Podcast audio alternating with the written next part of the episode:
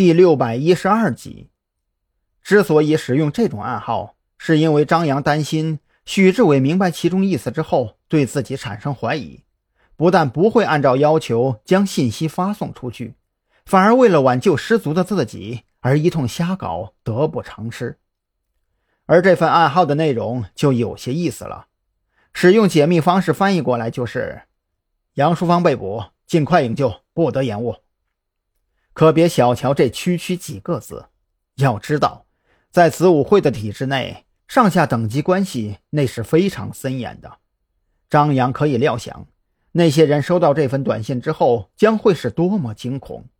尤其是后边“不得延误”这四个字，会让他们产生无限的遐想，从而彻底将山南市这潭半浑半清的死水搅个底朝天。只要这些人在压力面前自乱阵脚的胡乱出手，那么孔森就会很头疼。但是相应的，抓人也会抓到手抽筋。当然了，站在已经背叛的立场上考虑问题，张扬觉得真正值钱的成员必须全部落在自己手里，这样的话才能让黑狼深信不疑，自己如此这般只是为了将水搅浑，然后。安心的享受子午会如约奉上的见面礼。随着时间一分一秒过去，张扬觉得好戏也差不多该上演了。那些人陆续收到许志伟用隐匿账号发出的短信，几乎同一时间抓起手机给彼此拨打电话问询对策。在这份威慑力十足的短信影响下，这帮人哪里还顾得上距离例行会议还有三天的事儿？一番慌乱过后，约好在金鹏商务酒店的十九层会议室碰面。当这些高矮胖瘦、各不相同的大鳄们聚集在会议室之后，一场声势浩大的扯皮大会正式开始。这些人中，地位最高的自然是坐在主持位上的秃头胖子。这个人外号马老三，是因为年轻的时候长了一脸麻子，人送雅号马老三。后来攀上了子午会的关系之后，一飞冲天，就没人敢叫他马老三了，底下的人叫他一声马爷，跟他地位相差不大的也是叫他马哥或者三哥。而如今，可谓是浮浮沉沉大半辈子的马老三彻底慌了神，原因无他，就是张扬让许志伟转给他的那个短信。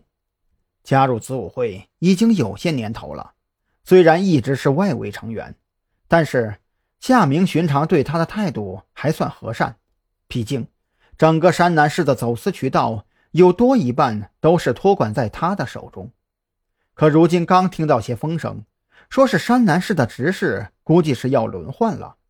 还没等马老三做好心理准备，新官上任的第一把火就烧到了屁股底下。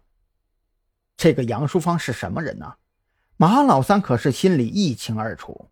那个娘们儿平常看似讲义气，顶得上半个爷们儿，可实际上就是个投机倒把的主。他要是真的被抓了，用不了多久，在座的这些人谁都别想落得好下场。所以说，按照正常情况下，得知杨淑芳已经被抓的消息，马老三的第一个念头肯定是找个人进局子里弄死他。这样一来，杨淑芳知道的东西可就全都带进棺材了。可如今这新上任的执事一个短信发过来，还给附了一句“不得延误”，这是什么意思啊？是为了用这个不可能做到的任务来测试在座的各位是否忠心，还是杨淑芳那个贱货不声不响的已经攀上了新上任的执事大人？这马老三。一时半会儿也整不明白这其中到底是怎么回事，索性就耷拉着脸一言不发，坐看其他人各种推诿扯皮。